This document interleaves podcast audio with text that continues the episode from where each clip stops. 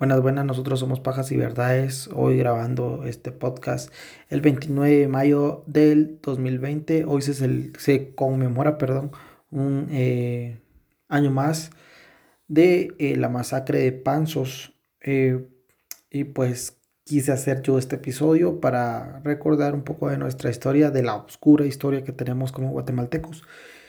Espero les guste. Nada más, espero que también nos puedan seguir en nuestras redes sociales. Estamos en YouTube, estamos en Facebook, Instagram y en cualquier aplicación de podcast, eh, Spotify, Google Podcast, Apple Podcast. Bueno, no sé si hay Apple Podcast, pero me lo estoy inventando. Pero en todas las aplicaciones de podcast estamos como Pajas y Verdades. Eh, les agradeceríamos que nos siguieran en YouTube si se pueden suscribir, aunque no nos reproduzcan ahí, nos ayudaría mucho eh, les agradecemos a todos sus mensajes. sabemos que esta cuarentena ha sido eh, mala para todos, no tanto porque estamos encerrados, sino económicamente. A los que trabajamos, a los que estudian, pues también les deja más tarea. Hay cosas que no entienden porque no, no están acostumbrados a las clases en línea, sino más que todas las clases presenciales. También es difícil no ver a nuestros amigos, salir a comer, a tomar al estadio, al cine, a lo que les guste hacer, la verdad. Eh, a mí me gusta mucho estar en mi casa, pero también quisiera salir un poquito, ¿verdad? Pues nada más, espero que estén bien, que el COVID no los haya alcanzado y si alguien nos oye y es COVID, eh, COVID positivo, no sé si se puede decir así, pero pues ánimo, yo cada vez que oigo los eh, síntomas del COVID me, dan, porque no sé, soy hipocondriaco, me imagino que es esa cosa, no importa, pero espero que estén bien. Los queremos, los apreciamos, gracias por sus mensajes. Y pues eh, nada más, vamos a empezar. El municipio de Panzos, ubicado en el valle del río Polochic, pertenece al departamento de Alta Verapaz, aquí en Guatemala, por si no sabían. ¿va? En 1973 habitaban el municipio 25.261 personas, de las cuales el 93% era maya quechí, que es un pueblo originario de aquí de Guatemala. En Guatemala eh, hay varios pueblos originarios. No les mentiría si, si les tuviera el dato exacto de cuántos hay, pero sí hay muchos somos un país muy pluricultural y pues eso tiene que ver mucho con, esta historia. El valle de Polochic ha estado habitado desde tiempos remotos por la población Quechí y Pocomchi, Pocomchi, perdón si no pronuncio bien, la verdad no, no, no sé cómo pronunciarlo.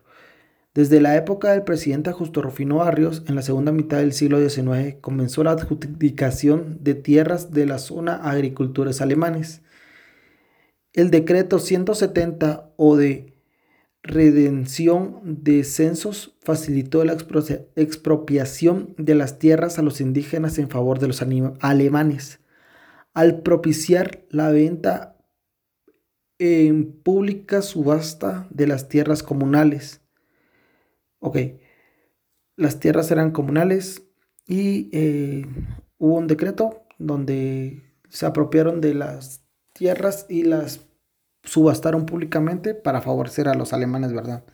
Desde esta época la principal actividad económica ha sido la agroexportadora, especialmente café, banano y cardamomo, que son tres de los productos de exportación más fuertes de Guatemala.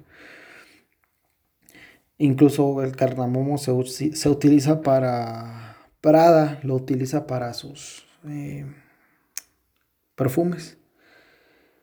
Solo es un dato pendejo porque a mí me gustan mucho los perfumes y por eso lo sé. La propiedad comunal dedicada al cultivo de subsistencia se convirtió en propiedad privada, dirigida al cultivo y comercialización a gran escala de productos agrarios. Por tanto, las características fundamentales del sistema productivo han sido desde esta época la acumulación de propiedad a pocas manos y una especie de servidumbre de finca basada en la explotación de los mozos colonos. Y entonces esto tiene que ver con, que se le quitaron las tierras a los eh, agricultores, las tierras comunales, y se las dieron a los alemanes para que los alemanes lo pudieran cultivar y así ampliarlos a los campesinos, eh, explotarlos, mejor dicho, porque no, es, no es de empleo. Los explotaban y a cambio les daban un sueldo miserable y ellos se llenaban las bolsas con, la, con el dinero de la exportación de los productos guatemaltecos. A partir de la reforma agraria de 1952, los pobladores de Panzos iniciaron su lucha por la propiedad de la tierra. Con el gobierno de Arbenz, que es el mejor presidente de toda la historia de Guatemala y orgullosamente quetzalteco del donde nosotros somos, eh, pues em, se formaron los comités agrarios locales y se adjudicaron 2.300 hectáreas a las comunidades indígenas, porque Arbenz es el mejor y el más grande y el mejor de todos los tiempos. Y el que esté en, el que no esté de acuerdo conmigo, nos podemos agarrar a putazos si quieren. Con la contrarreforma de 1954, la mayoría de las tierras fueron devueltas a los antiguos eh, finqueros, ya cuando salió, eh, pues, todos estos pisados a defender lo que era la propiedad privada. Eh, bueno, no era la propiedad privada, sino era... le quitaron las tierras a los alemanes para dárselos al pueblo, porque inicialmente era del pueblo. Y con esta contrarreforma le quitaron otra vez al pueblo las tierras y se las volvieron a poner en subasta. En esta época se eligió a Flavio Monzón del movimiento Liberación Nacional, por sus siglas EMLN, como alcalde municipal. Este controló el poder municipal hasta la década, década de los 70 y utilizó dicha influencia para convertirse en uno de los más grandes terratenientes de la zona.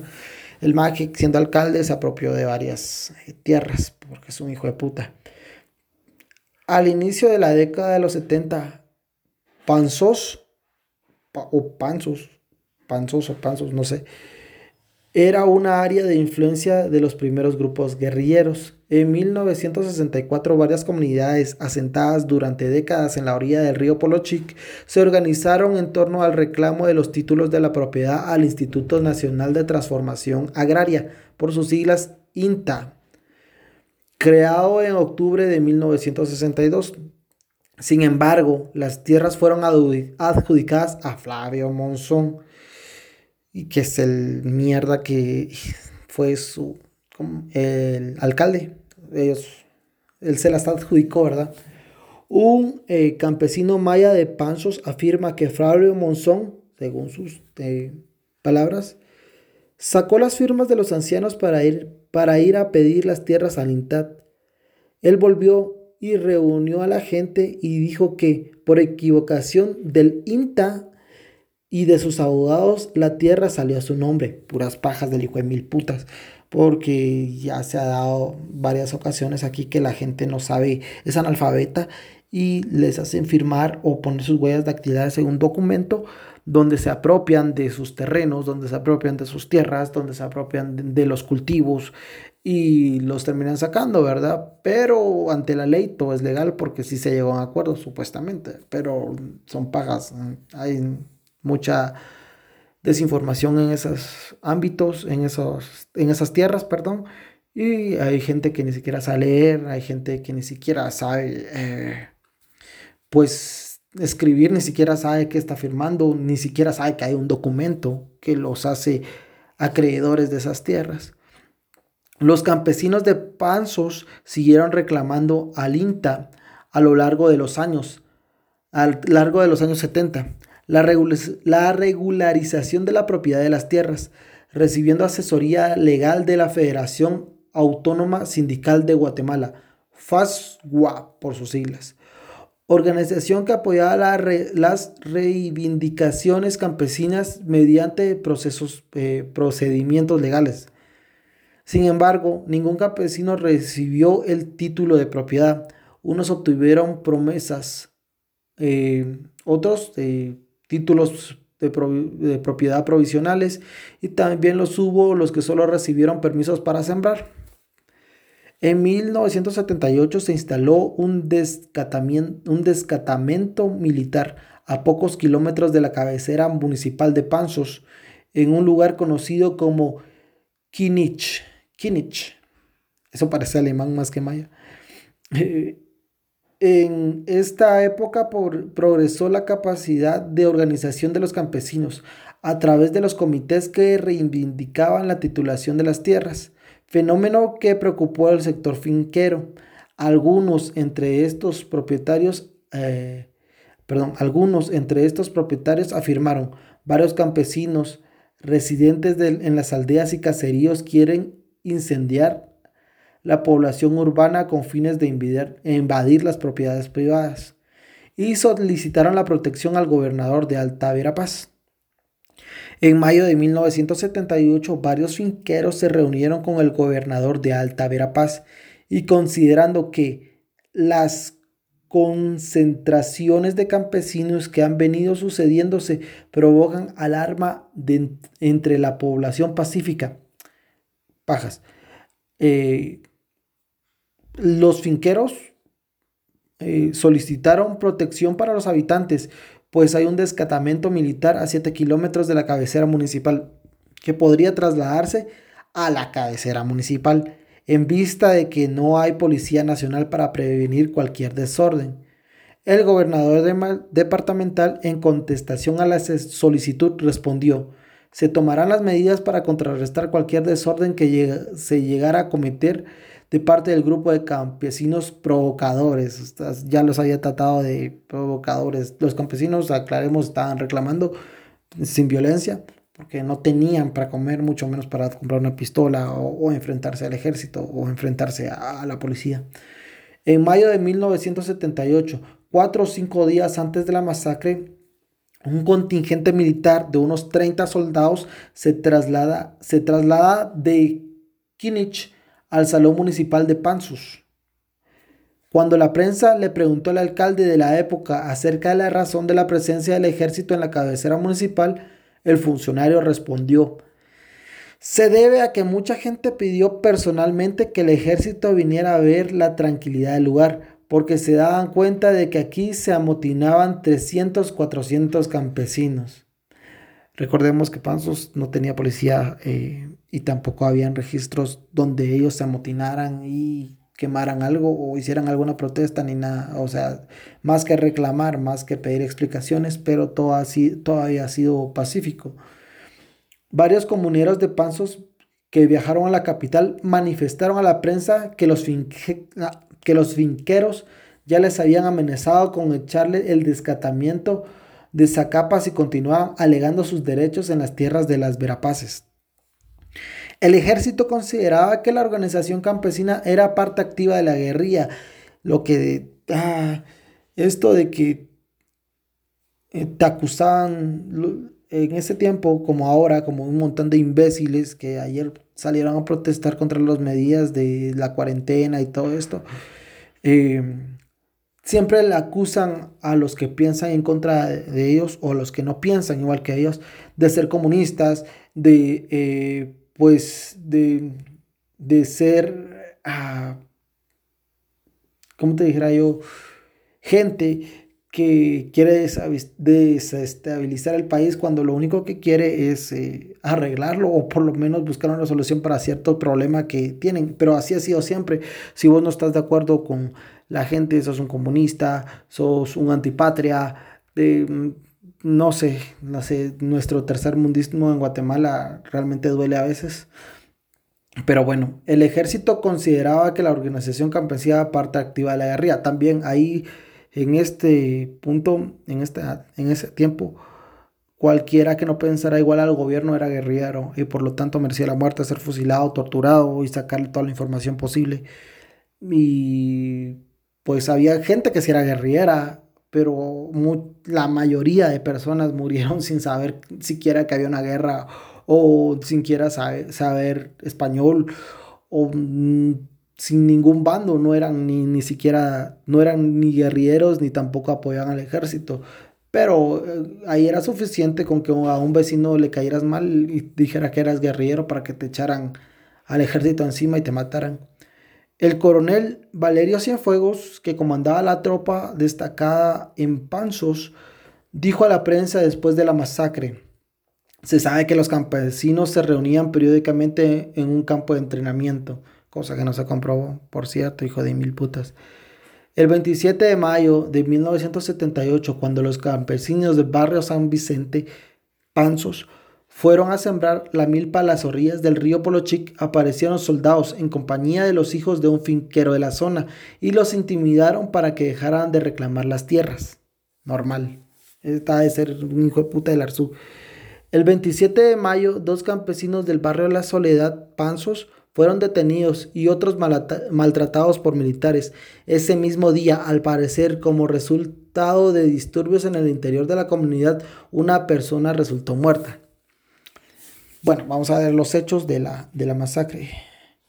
Ah, también antes, perdón, eh, campesinos del barrio La Soledad y de la aldea Caboncito, Caboncito entregaron un documento preparado por Fasgua al alcalde con el fin que éste lo leyera en público. El, el documento de Fasgua solicitaba al alcalde eh, Walter Overdick García interceder en favor de los campesinos y tratar de solucionar los problemas por ellos planteados. Los hechos. El 29 de mayo de 1978, para insistir en el reclamo de la tierra y manifestar el descontento ocasional por los actos arbitrarios de finqueros, autoridades locales y militares, campesinos de las aldeas Caboncito, Semo, Semococh, Semococh, Rubetzul, Canguacha, Cepacay, Finca Moyagua y el barrio La Soledad decidieron realizar una manifestación pública. Este día, cientos de hombres, mujeres, niños y niñas indígenas se dirigieron a la plaza de la cabecera municipal de Panzos, cargando sus instrumentos de trabajo, machetes, palos, eh, asadones, cosas así. Una de las personas que participó en la manifestación afirma, la idea no era pelear con nadie, lo que se pedía era la aclaración de la situación de la tierra. La gente venía de varios lugares y no tenía armas de fuego, porque no tenían para comer, como para comprar armas de fuego, como para plantársela al ejército, como para ponérsela al brinco a esa dictadura militar que teníamos en esos años, verde hijos de su putísima madre. Hacia las 8 de la mañana la población maya quechí eh, fue llegando a la plaza hasta que se llenó. El alcalde y los funcionarios municipales se encontraban dentro de la sede comunal, reunidos a puerta cerrada. Varios miembros armados, algunos con ametralladoras, se encontraban en la puerta y también había soldados en el techo del edificio municipal, en el techo de la iglesia y sobre el salón municipal. Había un montón de militares pisados. Alrededor de las 9 de la mañana los campesinos solicitaron hablar con el alcalde sobre sus problemas de tierras. El alcalde accedió a hablar, pero solo con cuatro representantes del grupo. Sin embargo, debido al tumulto, la reunión no se pudo realizar. Según una persona que estuvo en la plaza, un militar afirmó, si tierras quieren, las van a tener, pero en el Camposanto. Así les dijo el hijo de puta cuco cerote. Eh, y acusó a los campesinos de estar orientados por la guerrilla, que no tiene nada que ver, pero esa era la excusa que, que daban los pisados, ¿verdad?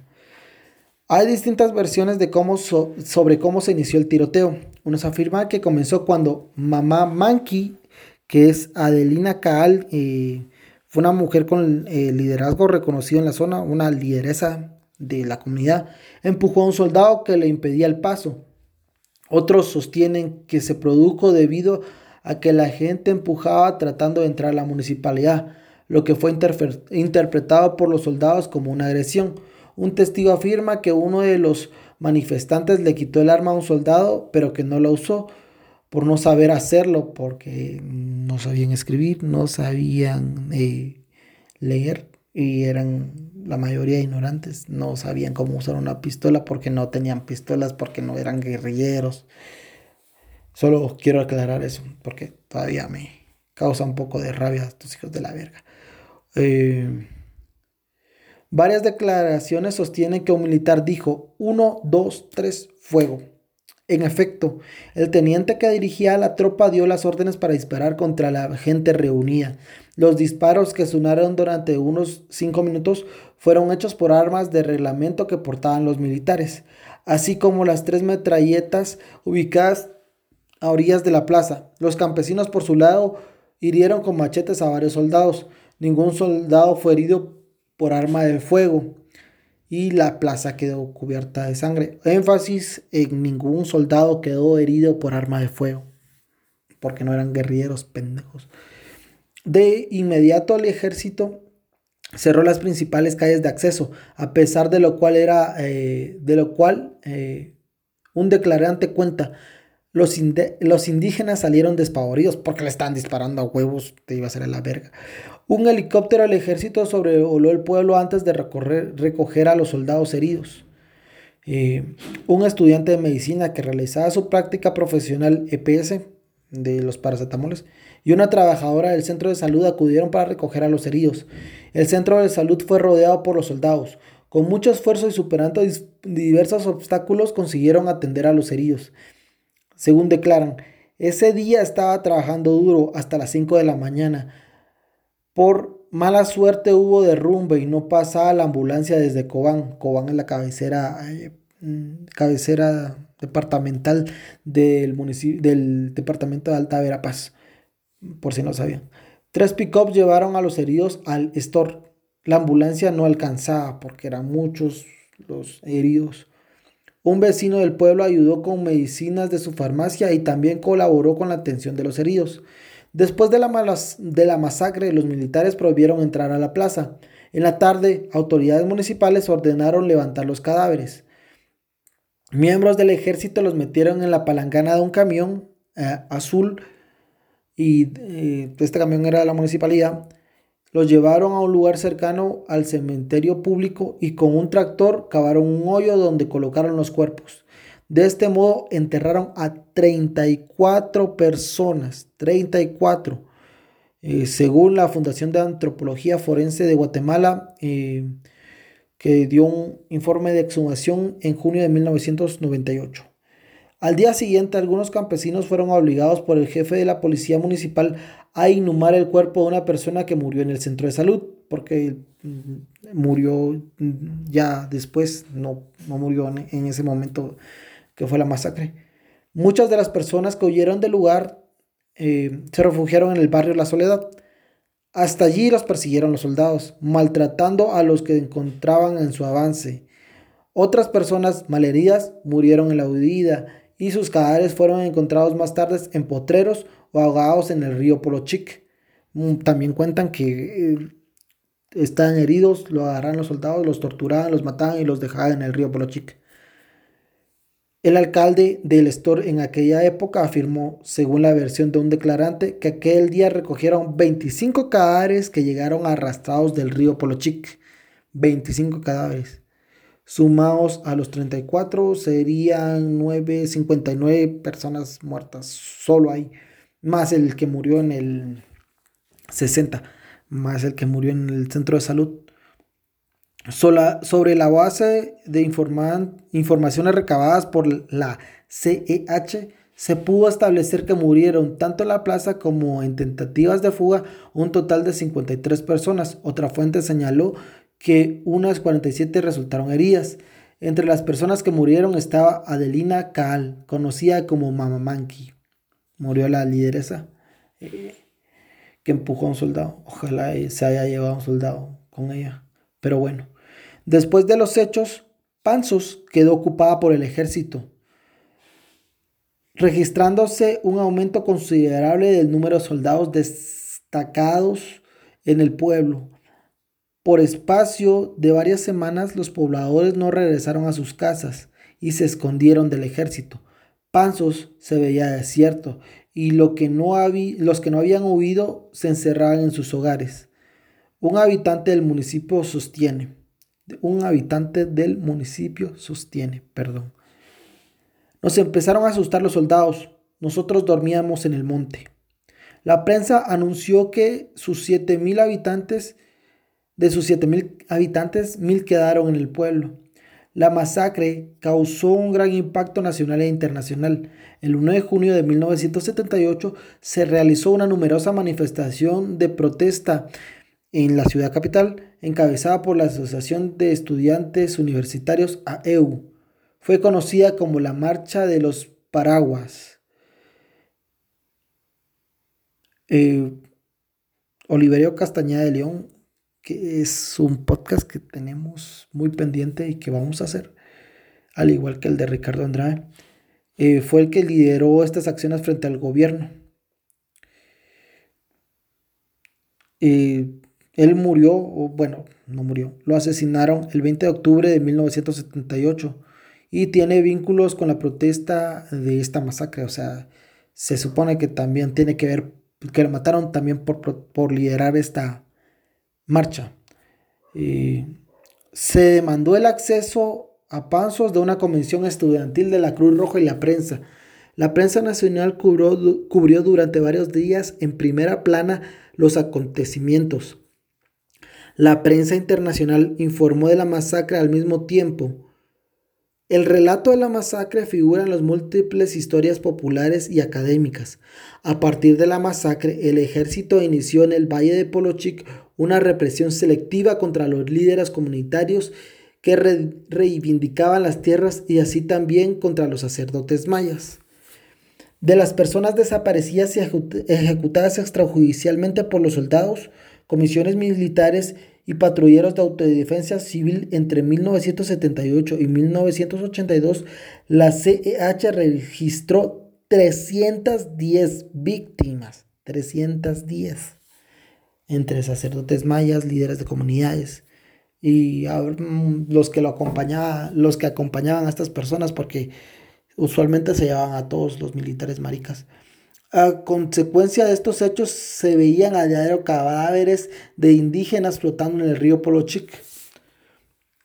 Según la declaración de una persona que trabajó en proyectos de desarrollo en el Valle Polochic entre 1978 y 1982, cada día cuando iba a trabajar, esto lo relata él, me imaginaba que eran los mismos cadáveres que pasaban en el río, aunque sabía que no era posible. Eran demasiado era, demasiado fuerte para darme cuenta que cada remolino traía nuevos muertos.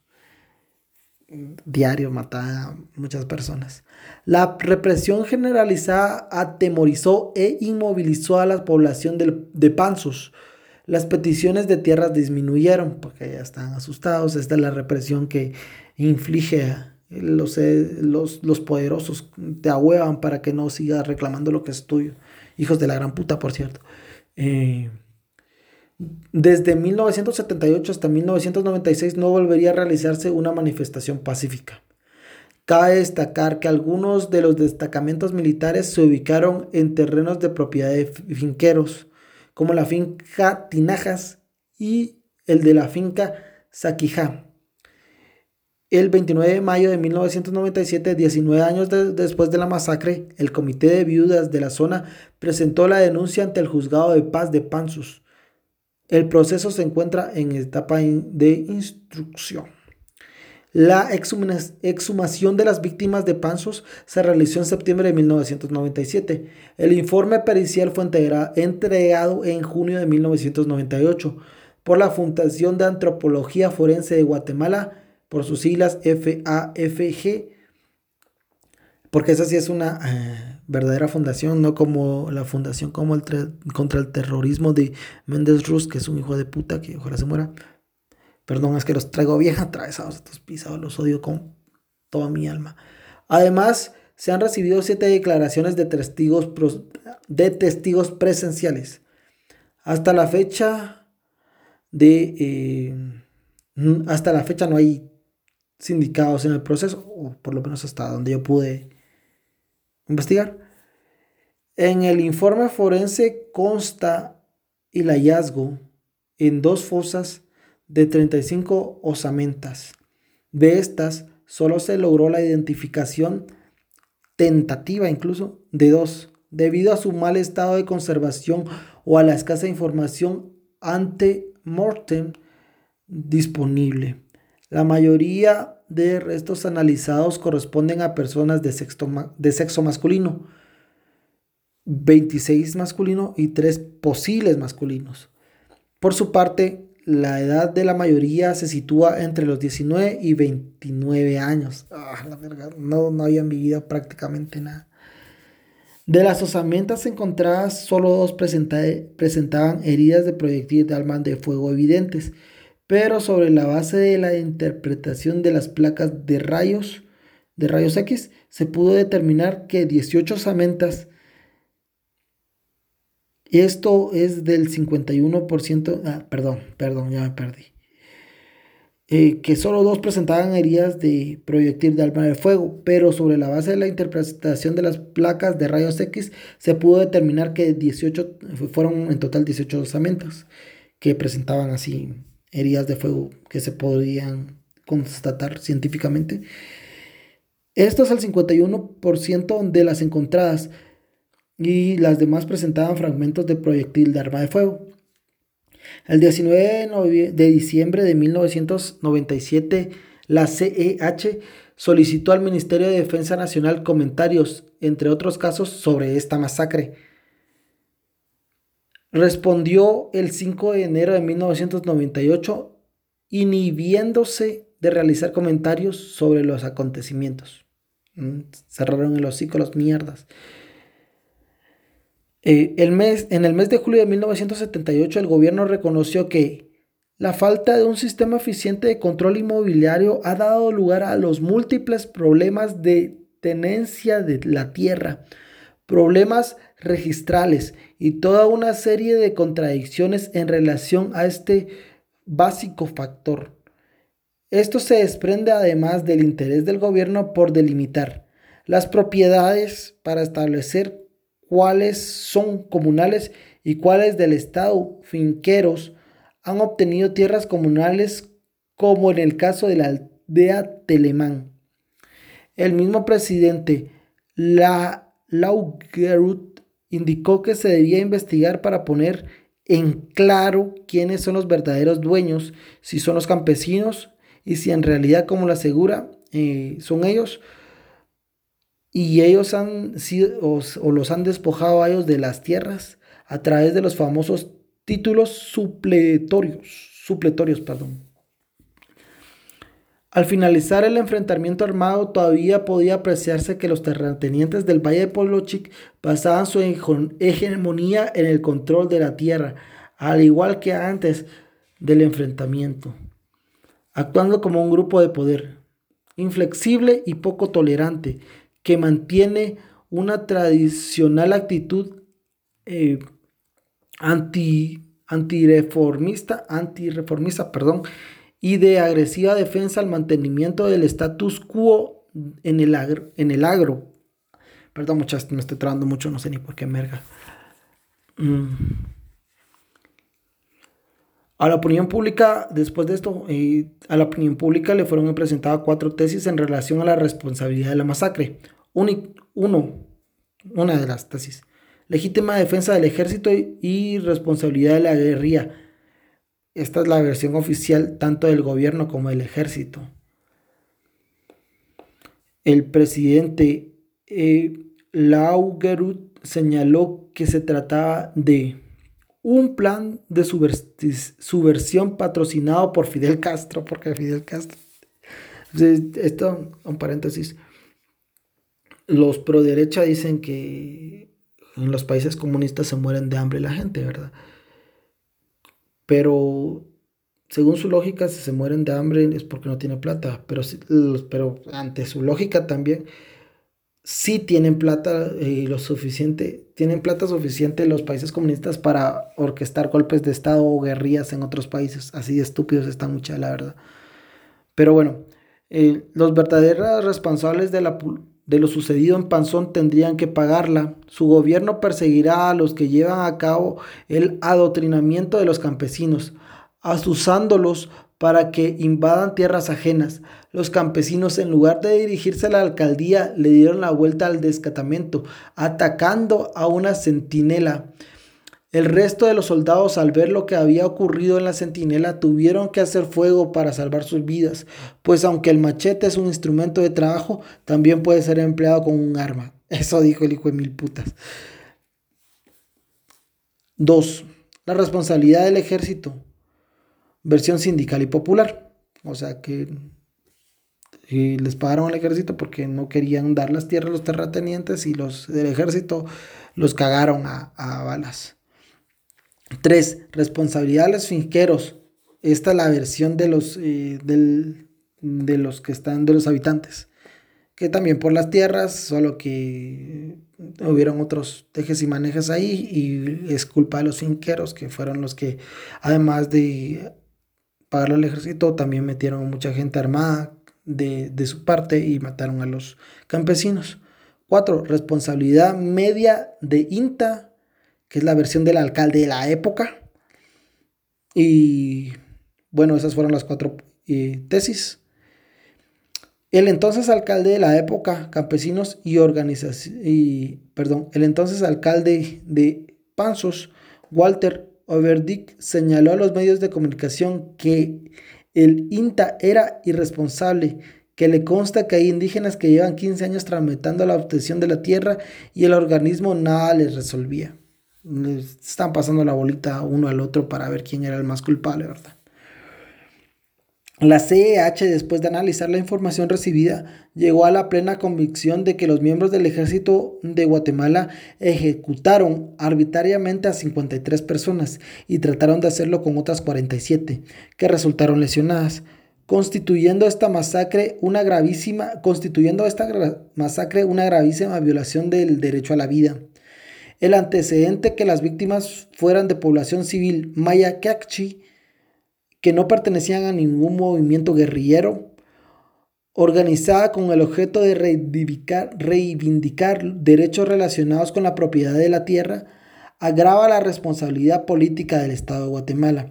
La CEH Luego de considerar todas las circunstancias que rodearon los hechos, especialmente que los campesinos no atacaron con armas de fuego a los militares, ni cometieron acto alguno que pudiera justificar el uso desproporcionado de las fuerzas de parte del ejército.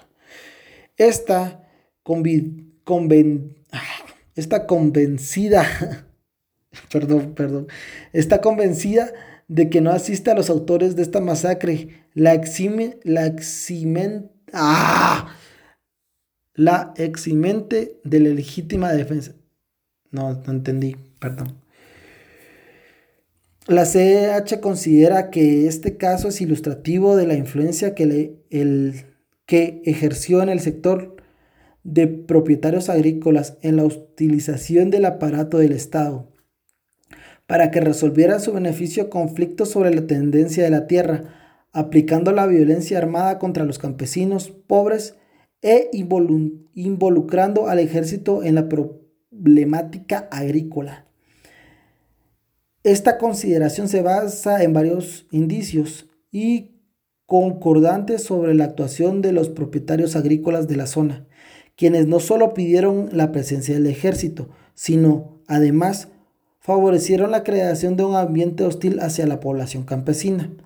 Los hechos revelan, además, hasta qué punto la persistencia de los conflictos generados por la tenencia y la propiedad de la tierra y la incapacidad o la carencia de voluntad estatal para resolverlos generan un ambiente de inestabilidad social que en este caso se resolvió recurriendo a un auténtico mecanismo de terror sobre la población cuyos efectos persistieron durante casi dos décadas. Por último, la CEH lamenta la falta de respuesta del Ministerio de Defensa Nacional a su solicitud sobre el presente caso, lo cual contradice lo estipulado en el artículo 10 de la eh, Ley de la Reconciliación Nacional y nada contribuye a la eh, concordia nacional. Eh, y pues Así terminó todo esto. Las víctimas de las... Eh, el listado de las víctimas, los voy a mencionar a todos porque creo que se lo merecen. Fueron gente que murió por sus ideales, no políticos, sino por defender sus tierras. los cuales quisieron hacerlo todo bien, pero ante la negativa del gobierno, pues alzaron la voz, ni siquiera alzaron las armas o los machetes o las piochas o los asadones, sino solo la voz para reclamar sus tierras y vamos a empezar. Abelardo Akkaal, Adelina Kaal Kaal, Alfredo Choca, Andrés Chebu, no es Chup, perdón, Andrés Rash, Antonio Sub, Apolino Tush, Bartolomé Chup Chung, Bartolomé Chun Chup, Bartolomeo Sacul Chung, Domingo Cac, Domingo Coc Pérez, Domingo Cook, Félix Caal Seb, Félix Cabal Shaw, Francisco Choc, Francisco Coc, Francisco Seb Che, Francisco Salam, Hilario Choc Pop, José Chen Ak, José Coc Pop, José Makin, José Shol Coc, José Yat Chung, Juan Che, Juan Cus, Juan Mesa, Lorenzo Chocus, Manuel Cabral Tzi, Marcelino Cook Choc, María Luisa Cafnal, Marco Choc, Mena Chung, Miguel Cahuec, Miguel Cube, Norberto Chup Choc, Pablo Caalchun, Pablo Cusmo, Pablo Rash, Paulino Cusmo, Pedro Caal, Pedro Maquí, Ricardo Bakchup, Roberto y Cal Choc, Sabina Tukcho. Esas fueron las víctimas y pues nada, este es un pequeño homenaje a ellas y también para que nosotros sepamos nuestra historia y perdón por mi relato, a veces me trago. La verdad no sé qué me pasa, la, la pandemia me está afectando también todos estos, esta, mi pronunciación y todo. Pero pues más que todo es por, esto, ¿verdad? Para que conozcamos nuestra historia. Muchos dicen que el que no conoce su historia está condenado a repetirla. Yo miro y gracias a Dios, Alá, al cosmos o al Dios que ustedes le quieran rezar, que esto no se va a volver a repetir en Guatemala. Espero que no se vuelva a repetir en Guatemala. Pero sí tenemos que aprender de esto, tenemos que eh, ver nuestros, nuestros, pasados, lo que sufrieron nuestros pueblos originarios. Y pues nada, buscarle una solución a todo hablando sin violencia.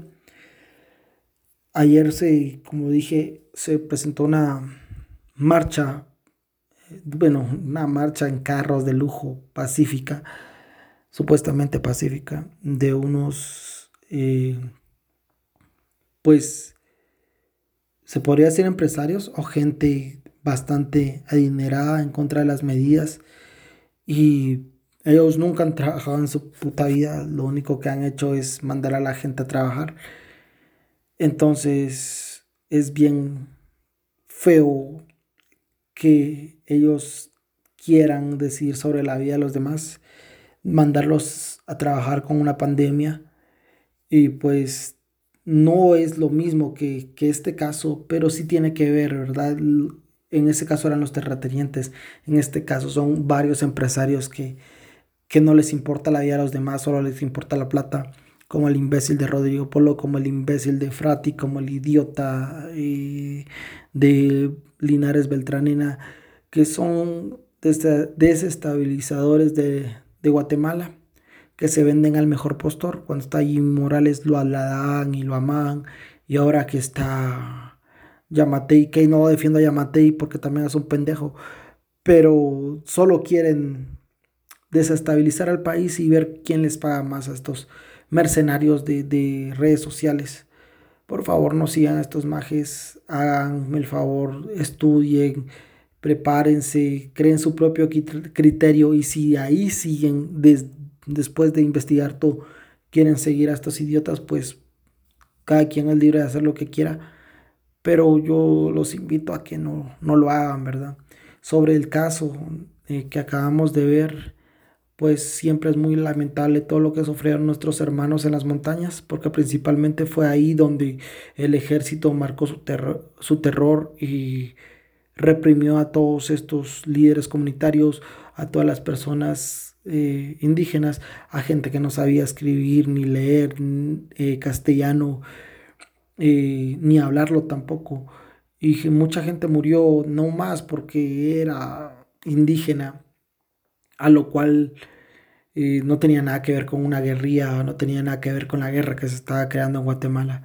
Entonces, esto fue un pequeño homenaje de nosotros, bueno, de mí, porque yo lo estoy haciendo nada más.